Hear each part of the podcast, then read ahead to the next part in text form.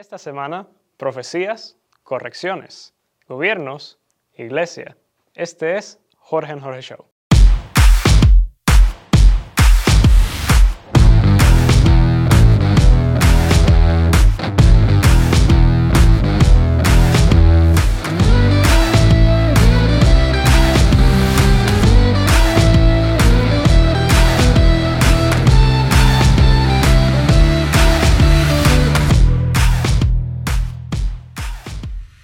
Prioridades para casi todas las sociedades hoy, incluyendo el nivel local, que es la familia, está muy enfocado a la prosperidad. Pero ¿cómo vamos a prosperar si no tenemos un mecanismo que nos ayude a encontrar rápido los errores y rectificarlos? Bueno, esto estaba muy metido dentro de la religión judía y entiéndase también su cultura. Dios había creado, como lo vimos la vez anterior, todo un proceso que, de rectificación que empieza con la labor de profetismo. Un riesgo necesario que corremos al desechar el profetismo o la función de ser profeta o la acción de la profecía es que terminemos equivocándonos sin rectificar. Y eso sucede no solo a nivel social, también a nivel de familia.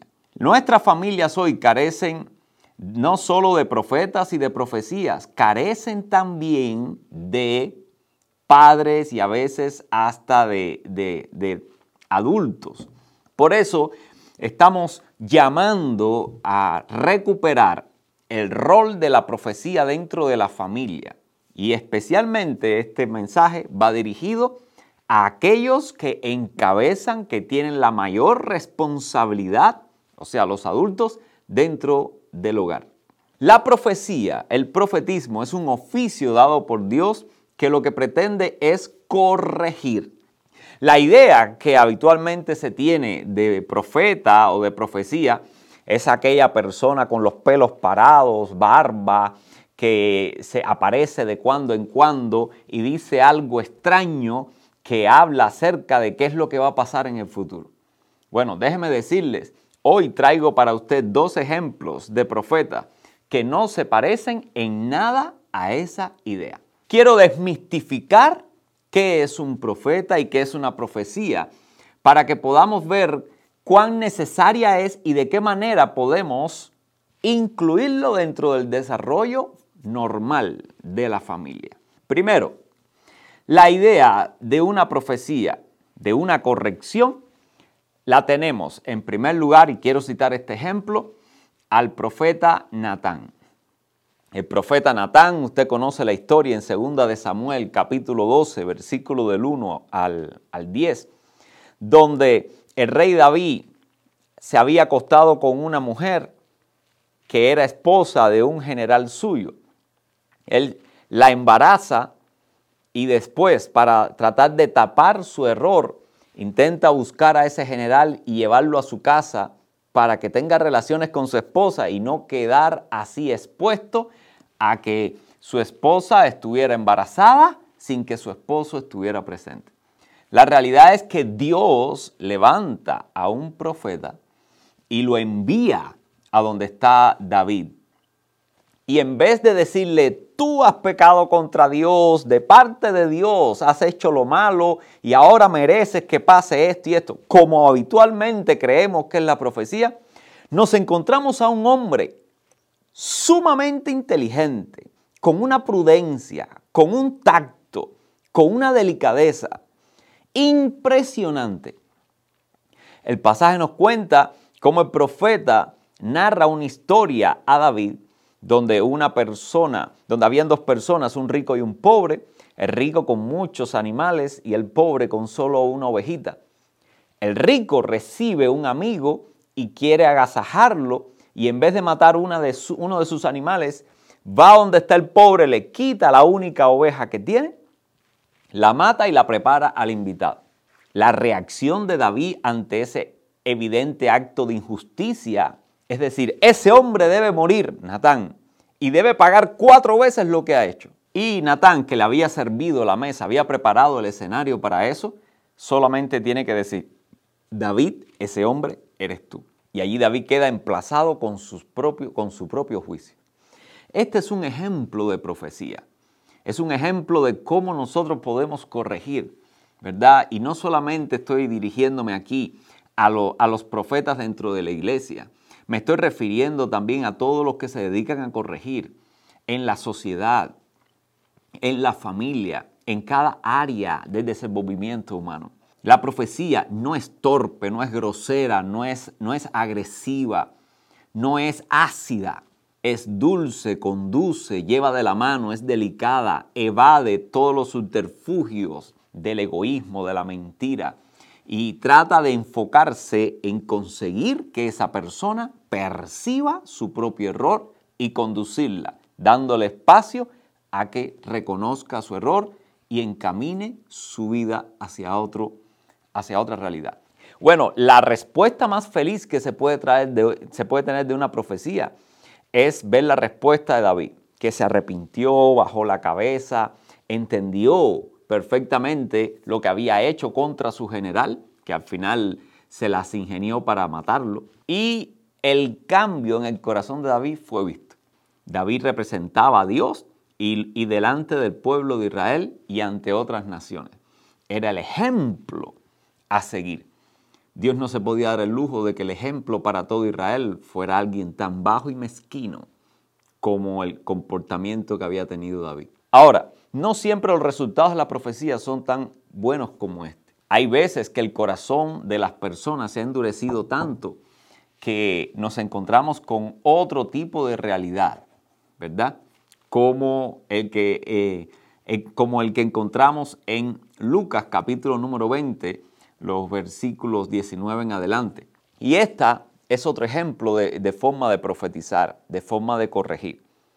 A diferencia de lo que habitualmente pensamos, no siempre el profeta viene a la persona a corregirlo.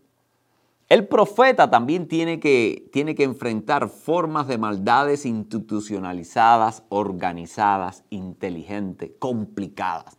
Entonces, la mayoría de las veces esa, esa maldad institucionalizada, disfrazada, va a tratar de deshacerse de los profetas y, los, y son ellos los que van a tratar de enfrentarlo.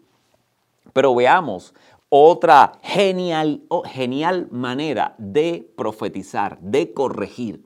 Eh, y el pasaje lo tenemos, que citado es cuando vienen, vienen los escribas y los fariseos en forma de espías a hacerle la pregunta a Jesús si era lícito darle, darle los taxes a César o no, en público. Te conoce el pasaje y sabe perfectamente que Jesús allí no tenía salidas evidentes.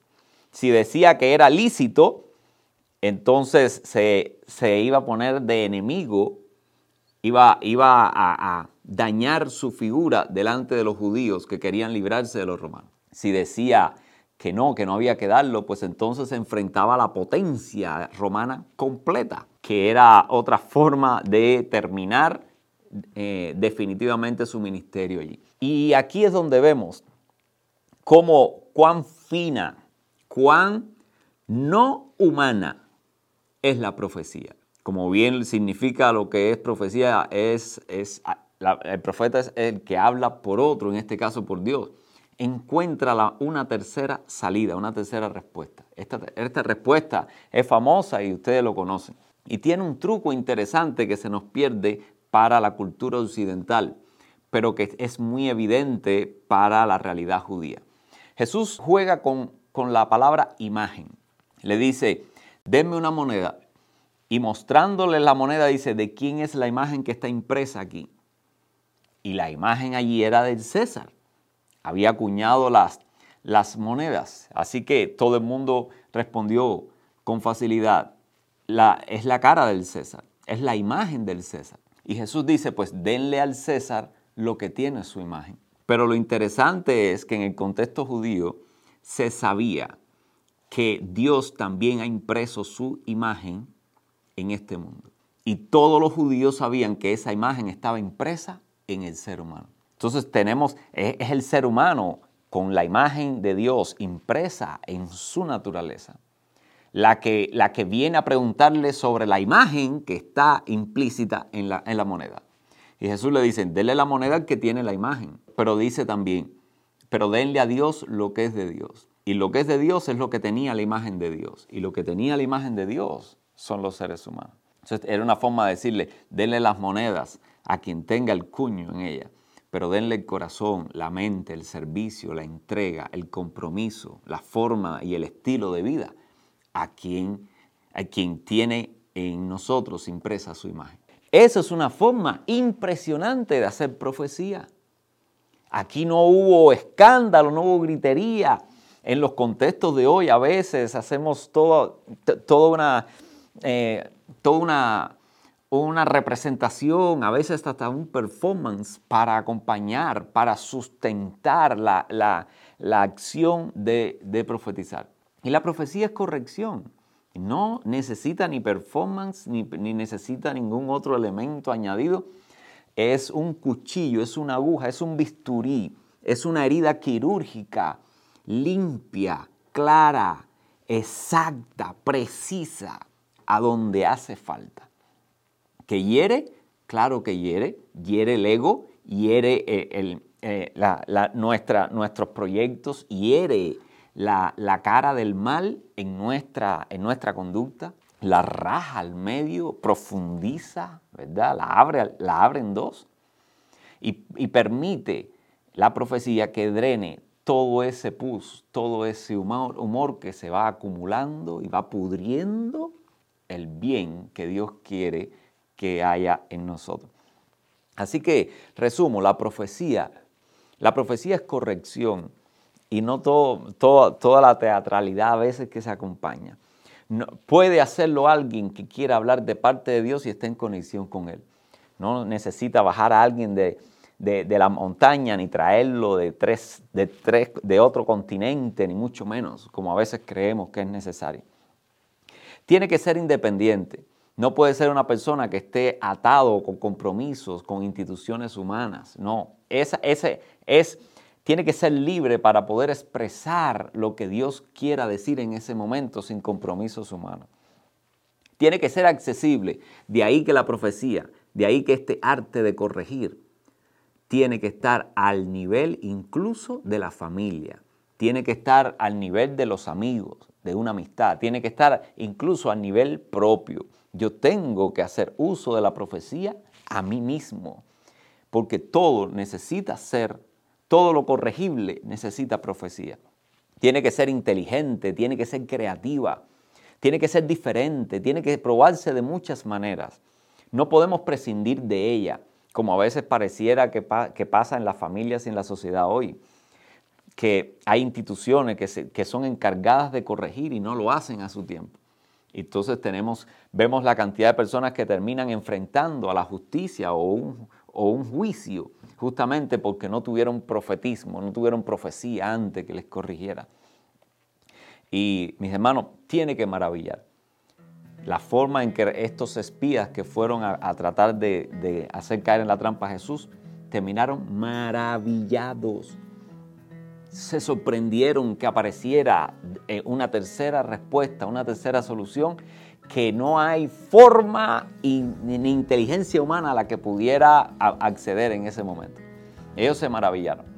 Pero tenemos también que darnos cuenta, y con esto concluyo, que la profecía no siempre va a dar los resultados que dio con David. Aquí Jesús es el que está corrigiendo y sin embargo estas personas, maravilladas y todo, salieron e intentaron seguir buscando maneras de destruir, de opacar a Jesús como profeta. Eh, más ahora nos sumaremos eh, con esta conversación eh, mi hijo y yo y trataremos de ir un poco más profundo, un poco más contextual, un poco más aplicativo este principio de la profecía. No podemos vivir sin corrección, pues si de algo todos estamos seguros es que ser humano perfecto no existe. Profecías entonces es lo que toca esta semana. Te, te, la ingeniaste para encontrar uno de los temas que menos me gustan. E, e, es un tema que yo siempre le he hecho mucha versión, pero te tengo que conceder que esta es la mejor definición de profecía que he visto en mucho, mucho tiempo. Ahora, déjame hablarte rapidito de por qué es que la profecía, la, profecía a mí como que me, me da cosas. Y estoy seguro que tú has experimentado esto uh, times a million, o sea, mil veces más. Y e, es la cuestión de que la profecía tiende a ser, por alguna razón, algo de lo que mucha gente que lo que quiere mayormente es atención se agarra para obtener eso que quieren. Y bueno, ¿quién no se ha encontrado con, con un profeta a 25 centavos? Con alguien que, que, te quiere profetizar algo porque tiene que hacerlo. Yo estoy seguro que tienes que tener historias sobre eso. Sí, claro que sí. La profecía eh, ubica, o sea, da la posibilidad de convertirse en un personaje místico, famoso, de alguna manera impredecible. Imagínate todos esos elementos eh, casi que dan el perfil exacto de personas irresponsables, egomaníacas. O sea, entonces a veces se convierte en algo eh, eh, que no, no es fácil discernir entre un personaje como esto, que, por lo demás se cree que tiene que venir de más allá. Entonces, ve, todo, el cuadro casi que ofrece, vende la, la posición muy fácil a aquellos cazafortuna que ni siquiera van a estar el suficiente tiempo dentro, un, dentro de una comunidad para ser cuestionados por su propia coherencia y su propia su propio testimonio. Nada que ver con el concepto que nos impartiste hoy. El problema es que la profecía, o sea, el oficio de profeta eh, avanza según va avanzando el propósito de Dios con el pueblo de Israel. Y tenemos profetas tan tempranos como Moisés, pero tenemos profetas tan tardíos como, como vemos que a Natán. Y tenemos eh, prototipos completos de profeta en Jesús que vivía entre la gente. De ahí, de ahí que los profetas siempre se han visto en la iglesia eh, en una actividad especial cuando viene alguien de otro lado. Y muy, eso no se puede tener más lejos la profecía entonces que, que dentro del hogar, dentro de, del seno familiar, dentro de amistades. Entonces eso ha hecho mucho, mucho prejuicio y ha dejado de funcionar y, y, se ha ganado muy mala fama. Yo diría no la profecía, sino... Los profetas. Y, a veces también el oficio. Profeta. Sí, no, yo, yo siempre que, que, me encontraba alguien hablando de profecía, usualmente es una tercera persona. No, que yo conozco a alguien que e, él es un profeta o ella es una profetisa.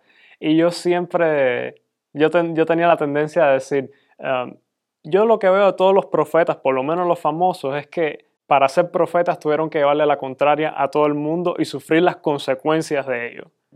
Si yo veo a una persona que por su profecía está ganando atención, fama, cualquier, eh, cualquier beneficio positivo, ya, yo de entrada digo que eso va, eso va en contra desde un punto de vista no ni siquiera teológico, sino desde un punto de vista narrativo. Va en contra de todo lo que yo asumo que debería ser un profeta. Ahora, eso es más un instinto o una observación de una comparación entre lo que, la historia que leí. Yo sí, yo tiendo a. Mi lectura bíblica tiene que ser desde un punto de vista mucho más narrativo que teológico la mayoría de las veces, eh, casi que mi personalidad. Pero pero así es como yo siempre los distingo y siempre ha sido mi, mi, respuesta a, cada vez que alguien habla de profecía y cosas por el estilo. Sí, hay muchas películas de Hollywood alrededor de profetas. Y lo sencillo, lo natural. O sea, no se puede ser más sencillo y más natural de lo que fue Jesús. Entonces, fíjate, mira qué interesante. Eh, el, oficio de profeta hoy eh, es una cuestión muy, muy buscada. Pero históricamente los profetas... Eran perseguidos. la mayoría de los profetas no querían serlo, justamente por la gran responsabilidad que asumían y el peligro, el riesgo que, que ponían su pellejo. Es que es una realidad. Cuando tú dices la verdad, la gente te va a odiar. Claro. Es inevitable. El profeta está para decir la verdad. Es lo, que Jesús nos prometió no fue que la vida iba a mejorar. Jesús nos prometió que, que, a través de él íbamos a encontrar la verdad y que por eso el mundo nos iba a odiar. es complicado. Hay muchísimos aristas de la profecía en la que yo no me he querido meter. Sí, claro. Porque he querido, he querido eh, un camino directamente hasta la familia. Mm, porque creo, que, creo que si la profecía no llega a la familia, ese oficio de corrección no llega a la familia, estamos perdidos. Antes de meternos más en, la, en lo que es la parte de corrección, yo quisiera eh, preguntarte de tus historias con, entre comillas, profetas, eh, ¿cuáles son las que más tú, una o dos de las que más te, te haga memoria? Oh. no tienes que decir nombre ni nada, simplemente... Eh, tenía una persona que asistía a todos los servicios y, él, él asociaba la, el título de profeta al hecho de poder adivinar, nada más lejos de la, idea de profeta, sobre qué texto yo iba a predicar cada domingo. De hecho, una, de las cosas que más yo recuerdo sobre el infierno de Dante es, eh, hay un círculo, no me acuerdo exactamente cuál, pero eh, eh, que donde están los, los divinadores. Y la, y la comedia de Dante es, es que el castigo de los divinadores que tienen la cabeza girada al revés y, por ende nunca pueden mirar hacia, hacia adelante. O sea, esa era la forma comédica de... Sí, entonces, habían profetas que se dedicaban a adivinar el sexo del niño que venía. Habían profetas, o sea, pero una buena cantidad de ellos lo que pretendían era adivinar. Entonces imagínate tú, hay, porque hay, una, hay un ala de personas que asocia mucho la profecía con la adivinación del futuro. Nada más lejos de la realidad. No, o sea, los profetas, la función del profeta era en el Antiguo Testamento corregir a la gente con respecto a la ley. En el Nuevo Testamento evolucionó y era corregir a las personas con respecto al reinado de Cristo. Entonces, eh, pero ambos, la ley haciendo su rol al principio y Jesús personificando esos mandamientos, esa realidad en un ser humano, eh, evolucionó muchísimo. O sea, no es una cuestión de predecir el futuro, sino de saber cuáles son las consecuencias de tus actos actuales. O sea, corregir. O sea, el profeta era una persona muy asociada a la verdad. O sea, decir la verdad, revelar la verdad sobre, sobre no tanto sobre eh, eh, eh, eventos científicos naturales, sino como eventos, o sea, situación relacional. Sí, causa-efecto. O sea, las personas, ¿qué tipo, cuál es la verdad acerca de la relación de una persona con la ley y en el Nuevo Testamento con respecto a Jesús? Ahora, eh, o sea, para no olvidarnos, para que termines la, la historia, que te interrumpí y nos metimos en una tangente de la tangente. Bueno, esta persona se sentaba ahí en primera fila y yo creo el momento más emocionante para él era cuando yo decía sobre qué texto iba a ver. Entonces ya a veces, a veces el resto de la profecía, o sea, de la corrección, el resto del mensaje, eh, para él no significaba mucho. Si lograba acercarse al mismo libro, al mismo capítulo, y alguna que otra vez coincidió en, la misma, en el mismo verso, esa era la gloria. O sea, Ya, ya él había tenido toda la revelación que necesitaba, él se iba ese día lleno, lleno para orgullo. La casa. Ese, ese es el problema, lleno del orgullo, no de, no de verdad. Entonces, eh, es impresionante cómo, cómo seguimos eh, usando, o sea, el, prototipo de la bola mágica para hacer una labor tan responsable de parte de Dios. Yo creo que es, parte de la naturaleza humana porque los divinadores, desde, desde que hay chamanes y gurús en el mundo, eh, la adivinación, desde una cuestión caótica, simplemente una simple predicción del futuro en lugar de, en lugar de la relación causa-efecto, acción y consecuencia, que, a la que está orientada la ley y la, escritura. Pero, pero, hay un deseo primal de, saber qué es lo que va a pasar. Y, por eso la idea del místico, la idea de, conexión espiritual siempre ha sido eh, conectada con, con, una predicción caótica. Simplemente una persona mira en la bola de cristal, en la bola 8 y y ahí te dice que viene. Yo creo que es una cosa que, que por desgracia es, muy inherente de nuestra naturaleza. Sí. Y ahora, y, el objetivo, o sea, el hecho de que predomina eh, la, la fase de adivinación es porque es demasiado útil para personas en gran responsabilidad que tienen dos, tres opciones por delante. Entonces, si viene alguien de forma mágica, ¿verdad? Entiéndase hoy en Latinoamérica, eh, viene un pajarito y me dice en la voz qué tengo que hacer. O me paro frente a una lápida de un, de, un expresidente muerto y yo le, y, le hablo y entonces digo que siento que escuché la voz que salía de, la lápida diciendo eh, vas bien o lo que sea. O sea, eso valida en, la, en, una, en una cultura donde pulula, donde tiene espacio la bola mágica, eh, eso prende mucho. Pero evade la responsabilidad que hemos hablado, ¿verdad? De, de, pronunciar, o sea, de proceder en todo el ámbito de la, de potencial humano. O sea, pensar, valorar y tomar elección. Eh, porque eso es, un esfuerzo, es una cosa complicada y, y tiene consecuencias. Y lo interesante es que Dios sabe que no siempre vamos a saber qué hacer, pero Él cuenta con eso. O sea, el hecho de tener un, el rey David allí, que, o sea, que era un prototipo, se equivocaba tan violentamente como se equivocaba, y Dios seguía asociado a él. Es que él, él cuenta, el mismo Natán. Yo creo que ese es un mensaje muy importante para las personas hoy en día. Saber que, saber que Dios espera que uno no sepa qué hacer. Bueno, es que si tú estás hablando por otro y, el otro no ha hablado, entonces uno debe callarse. Pero uno no resiste la tentación y la presión en torno al título o la expectativa que tienen las personas y uno termina diciendo algo. Y eh, eh, te digo, el ejemplo, en el capítulo 12 de 2 de Samuel que usamos, vemos a Samuel viniendo de parte de Dios reprendiendo a David. Pero si vamos al capítulo 9, tres capítulos más atrás, vamos a ver que David tiene, está tratando de construirle el templo a Dios. Y viene Natán y dice, haz como Dios, haz como sientes en tu corazón. Y Dios va a respaldar eso.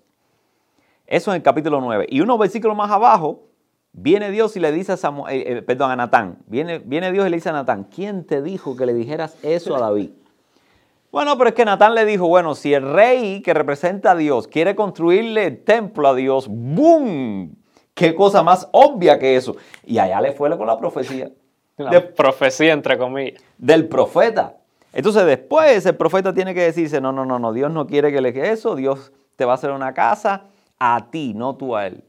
O sea, que vemos este desafío del profeta, que a veces se le, eh, se, le suelta mucho la lengua, más, ligera, anda más ligera de lo que debe andar. No, y es que es una responsabilidad grande en, los tiempos de, Israel, bueno, en los tiempos antiguos de Israel, gracias a Dios tenemos Israel hoy también, pero en aquellos tiempos el profeta era una persona con mucha responsabilidad. Se suponía que era la, era la voz que el rey iba a escuchar. Y eso es una ventaja Israel. Porque, o sea, la mayoría de, de, las otras civilizaciones, el rey era... Absoluto. Y entonces tener un rol, por eso es importante, tener un rol independiente al rey. ¿Me entiendes? que es el profeta, permite que un hombre detrás de una yunta de bueyes reciba una palabra de Dios y, ese en la que es el menor de la escala, de la escala social, pueda, pueda ir directamente al trono del rey y corregirlo. O sea, o sea, eso tú no lo ves. Pero eso, eso es lo que Dios permite. Ese, ahí la igualdad que Dios establece es vital, porque nos podemos beneficiar a través de cualquiera que se preste. Yo creo que eso fue, es, la función de, todas las religiones a, lo largo de la historia. Lo que creo que, el judaísmo, o sea, la religión de la cual nosotros emanamos, eh, eh, tenía la gran ventaja de tener un solo Dios que actúa como autoridad suprema, que en, lugar de un panteón o, de cosas más frágiles, de bases más, más, ligeras que, que, un rey, que un rey o un emperador pudiera simplemente esquivarse o buscar.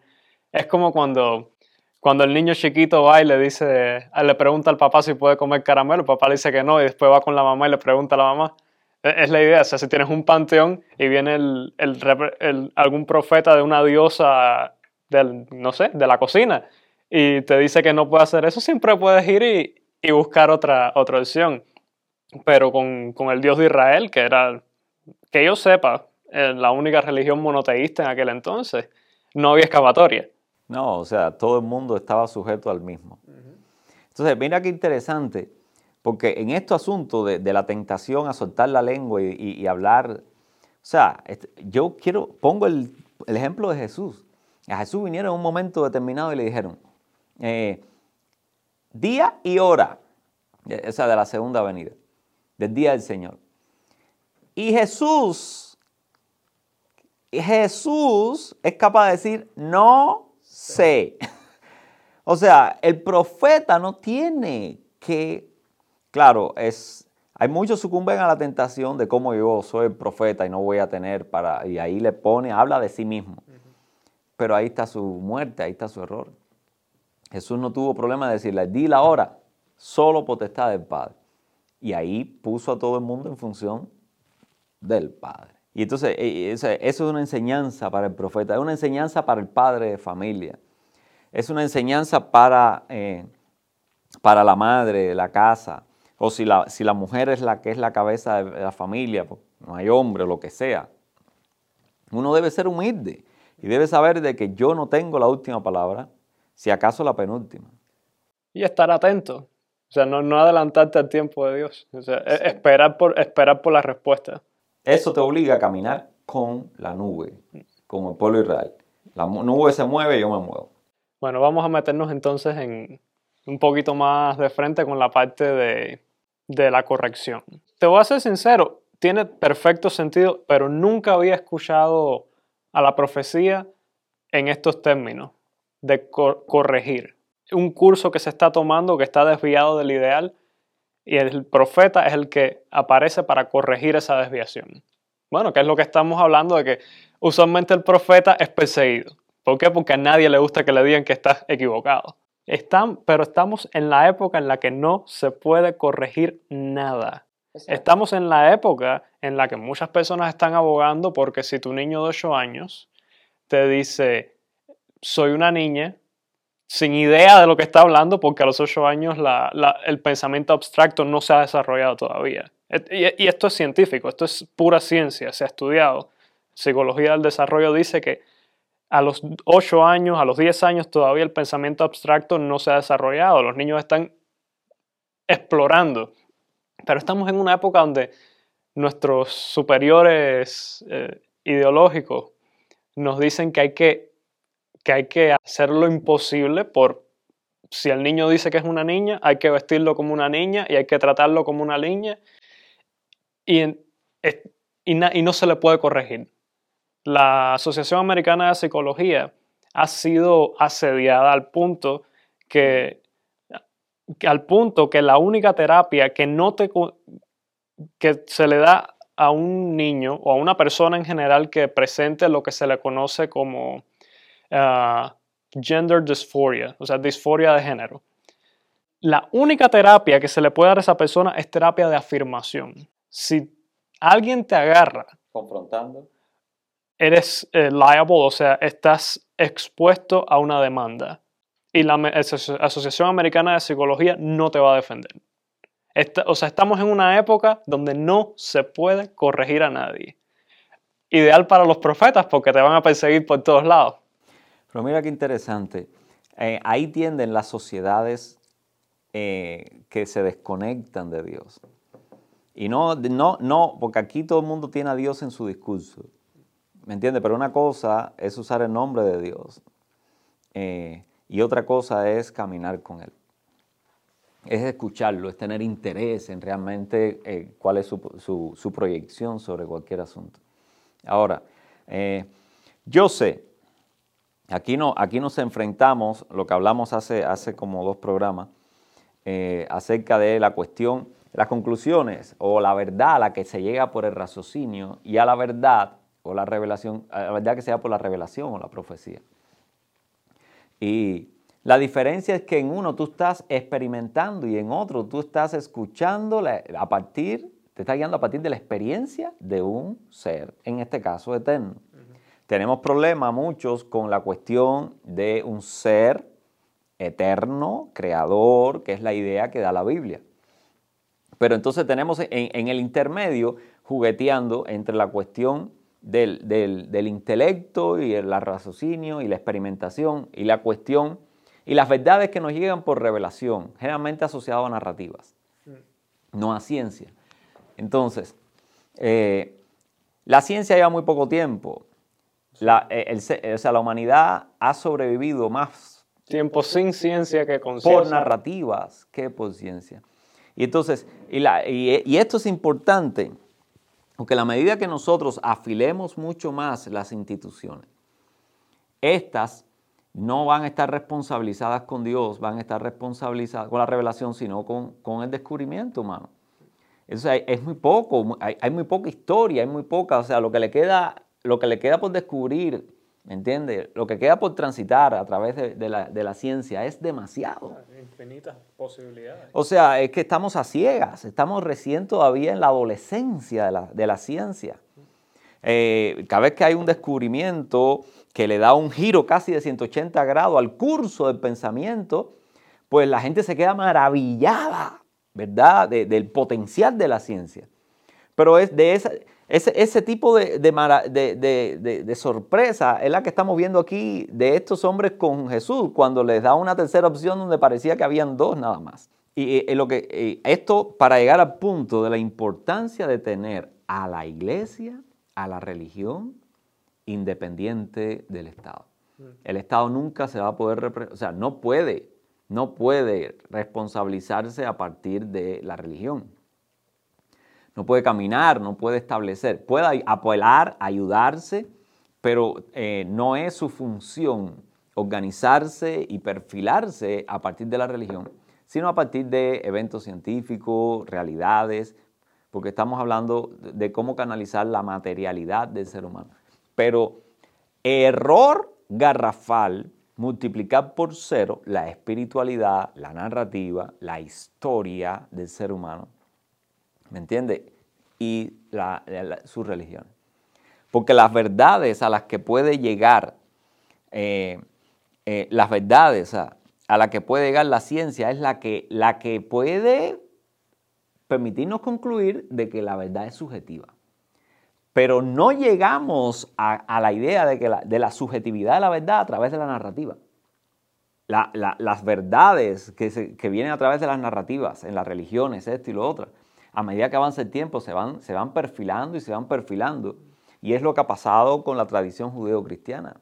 ¿Me entiende? Que ha emergido eh, entre todas las narrativas, que obviamente todas no pueden ser eh, verdad, pues entre todas esas, la judeo-cristiana se sigue superando, se sigue avanzando. A pesar de que se, hace daño a sí misma. O sea, crea, que le da paso al raciocinio, porque en, la narrativa la imagen de Dios implica eso. Implica, bueno, e, está en el nombre. Eh, Dennis Prager lo, dice, eh, Israel significa lucha con Dios. Islam significa sométete a Dios. Y la, la, la civilización judeocristiana ha existido en un marco de conflicto de tener que enfrentar, e, es, como Dostoyevsky. Dostoyevsky cada vez que escribe un libro y crea su, antagonista, su villano, eh, contrario a muchos otros escritores que el villano lo crean muy fácil de odiar. O sea, simplemente pon todo lo malo y pon lo feo y jorobado. Y no, Dostoyevsky hace lo contrario. Dostoyevsky crea el mayor, mejor, más poderoso argumento posible y encima de eso lo hace más alto, más bien parecido, más, crea un ideal imposible de vencer y, contra ese ideal él se lanza. Y es, eso es lo que lo hace probablemente uno de los mayores novelistas de la historia. Y yo creo que eso es lo que representa la, la narrativa, la, la tradición judeocristiana, es no te escondas del disentimiento, ve de frente, no, no, no, siempre toma el camino difícil, la senda angosta de la que Jesús nos habla.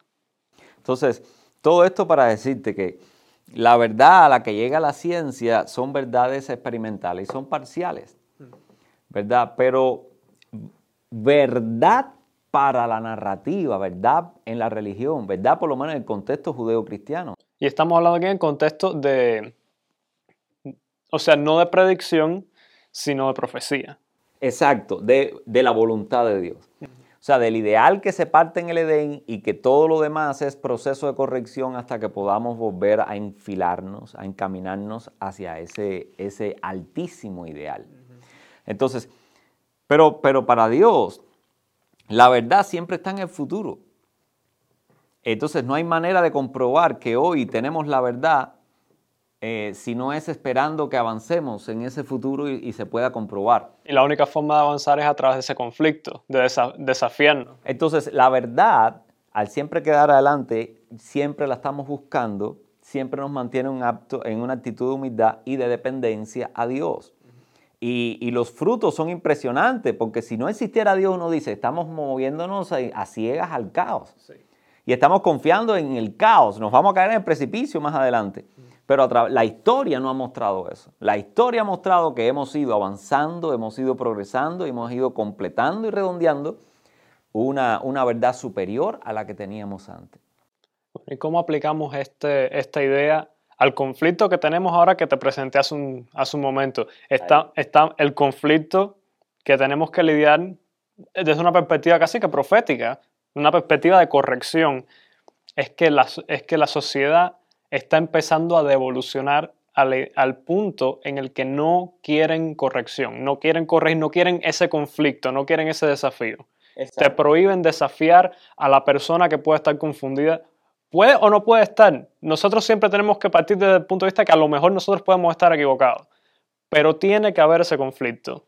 ¿Cómo lidiamos con eso? ¿Cómo, cómo, se puede corregir o profetizar en el tiempo en el que no se admite corrección? Exacto.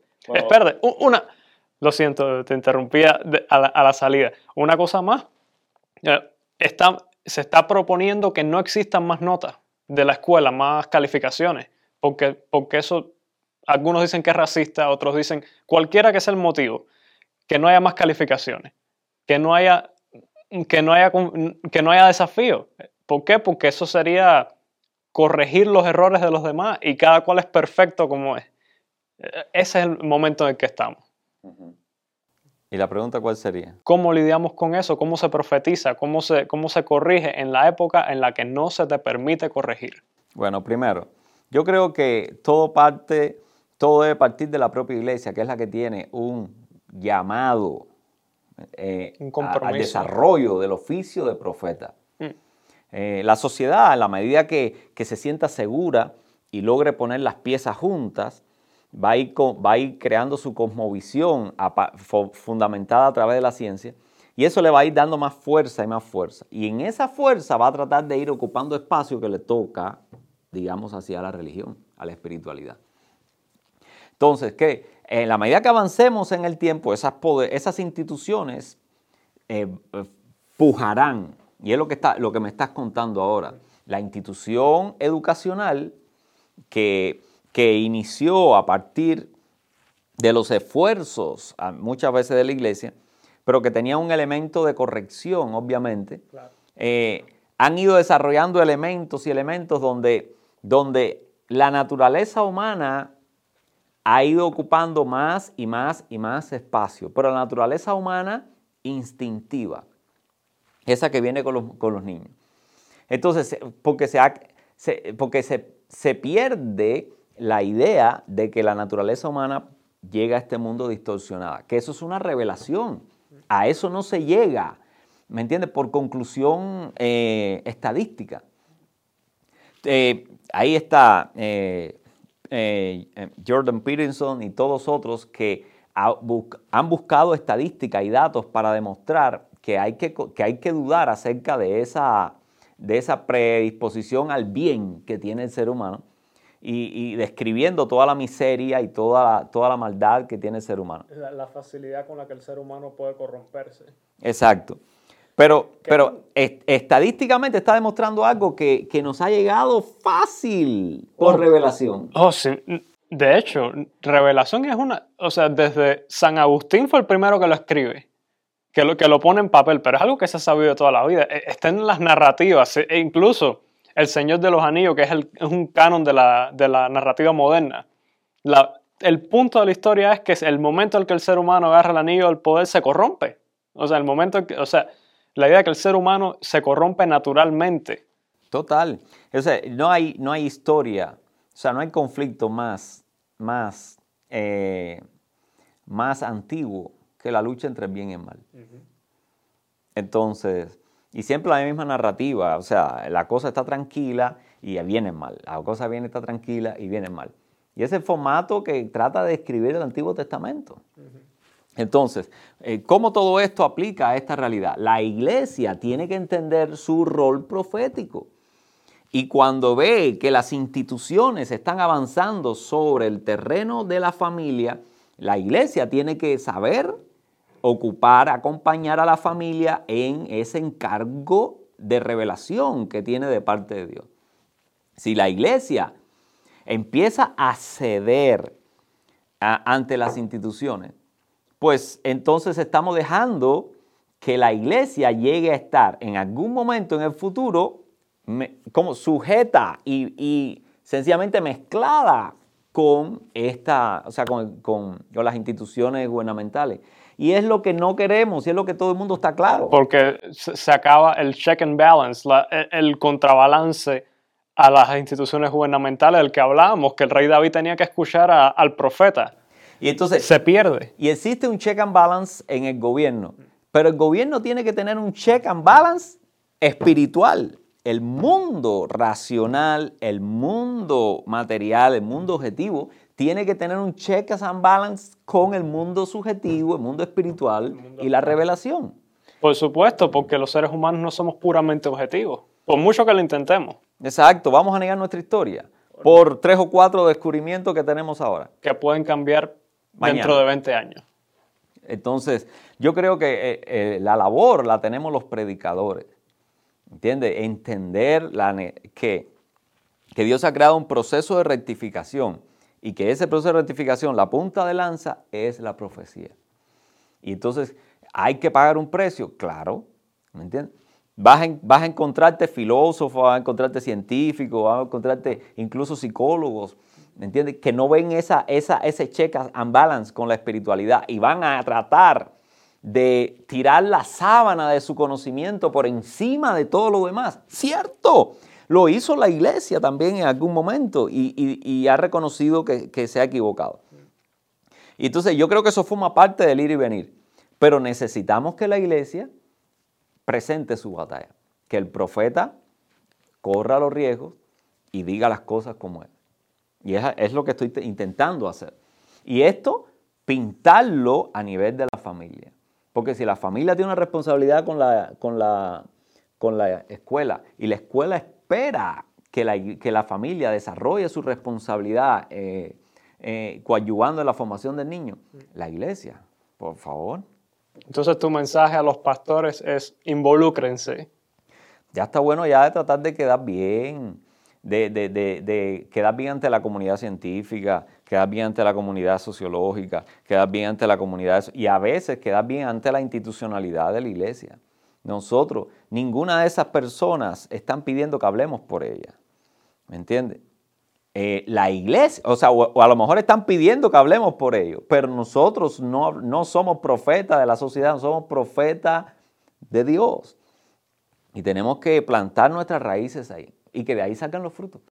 Sí, yo creo que eh, una de las debilidades que muchos pudieran eh, confrontarte sería que yo personalmente creo que una que la iglesia, predicadores, etcétera, son vulnerables usualmente a, ciertos mensajes de, compasión.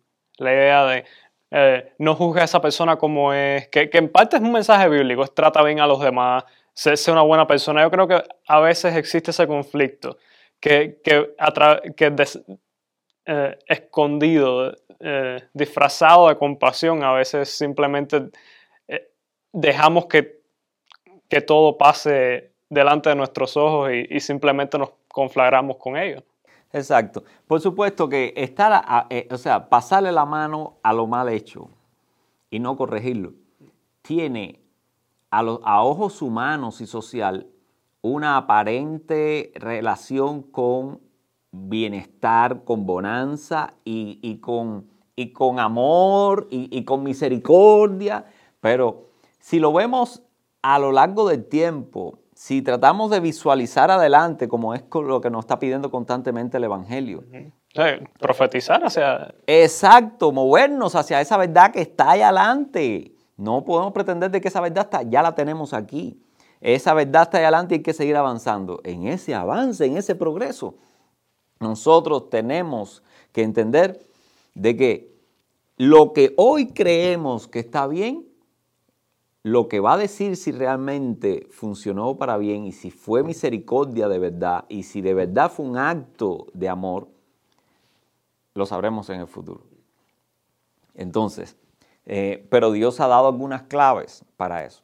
Hay un, hay un proverbio, ahora no recuerdo en cuál está, pero, pero me gusta mucho, que dice que el que canta canciones al corazón afligido es como el que quita el abrigo en tiempo de frío.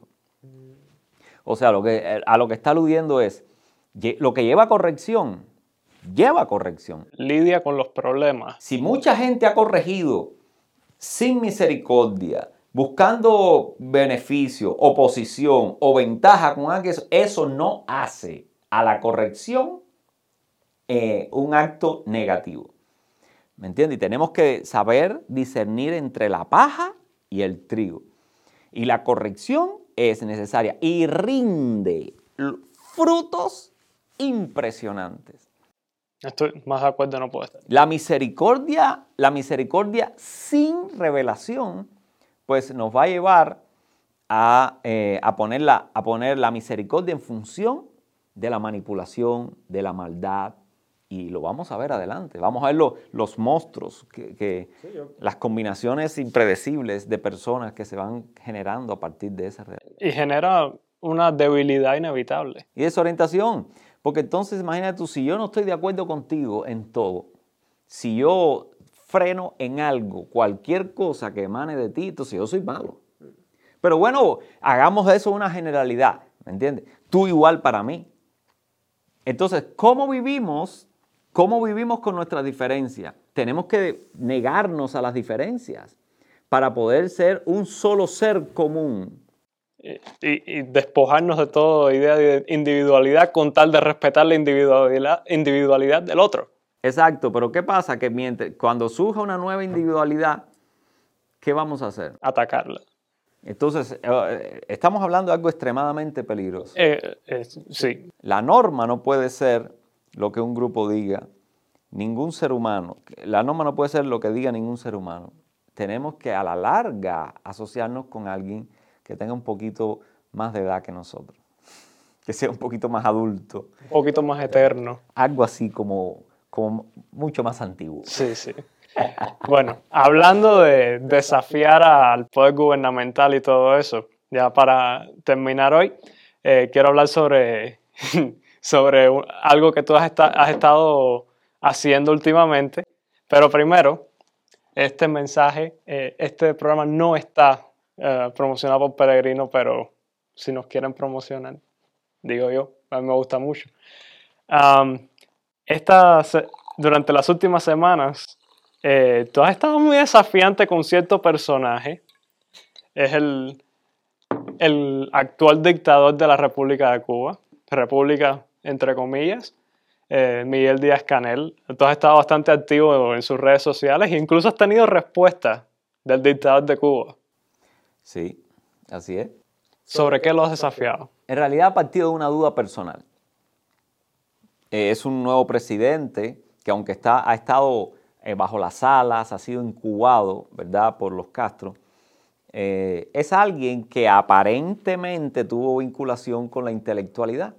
Entonces uno siempre le queda aquel atisbo, ¿me entiende?, de, que el sentido común que proviene de la intelectualidad es capaz de ser objetivo ante las, los absurdos. Choco con su red social, múltiples que tiene, pero veo pensamientos. Y lo que me mueve es tratar de, apelar a, la intelectualidad y, tratar de, poner en la balanza los dos elementos, porque obviamente se parece muy desbalanceado. Y bueno, el beneficio, dándole el beneficio de la duda de que a lo mejor no es, no, no está prejuiciado convenientemente a favor de eso, sino que a lo mejor no tiene una perspectiva a la cual que, que, uno puede desarrollar, ¿me entiendes?, fuera del país y exponiéndose a otras realidades, pues entonces le he empezado a escribir tratando de llamarlo a balance. lo estás desafiando. A pensar. Sí. A pensar, porque incluso algunas veces he, apelado al discurso que él maneja y a los principios que él maneja para, la, para las relaciones de Cuba con el mundo. Le digo, bueno, eh, le estoy diciendo, bueno, aplica esos principios para adentro. Trata cada provincia del, país, como si fuera otro país. Y, vamos a ver cómo, cómo aplican, cómo, cómo, cambiarías tú las normas. Pero entonces eh, me, ha sido un poco frustrante ver de que en realidad no está escuchando, ni siquiera está dando respuestas eh, inteligentes, serias, todo lo contrario. Lo que ha hecho es aferrarse al discursito eh, de siempre, ignorando, entiende que se está requiriendo un, ejercicio intelectual y una respuesta eh, apropiada, a, una conversación. Obviamente no quiere conversación, obviamente ha seguido con su discursito hablando él solo.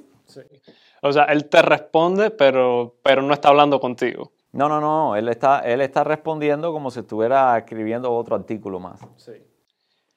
El, contexto de todos estos intercambios ha sido porque Cuba ha sido nombrada el, al Consejo de Derechos Humanos de la ONU. Digo, la ONU es un chiste y el Consejo de Derechos Humanos es un chiste incluso más grande. O sea, Cuba, Bolivia, Uzbekistán, Rusia, Costa de Marfil, China, con sus campos de concentración de fondo. O sea, eh, eh, eh, la misma existencia de este conflicto es es una oda a la incoherencia de lo que claman. Y, en el medio de todo eso tú has estado intercambiándote con... Yo no sé si es con él directamente o con algún equipo que él tenga detrás de sus redes sociales. Lo más probable es que sea el caso, pero, pero ahí, hay, hay una idea de lo que es, eh, eh, es desafiar, es el pensamiento profético, espiritual desafiando un gobierno que está a rienda suelta. Si algo he comprobado es que no quieren diálogo.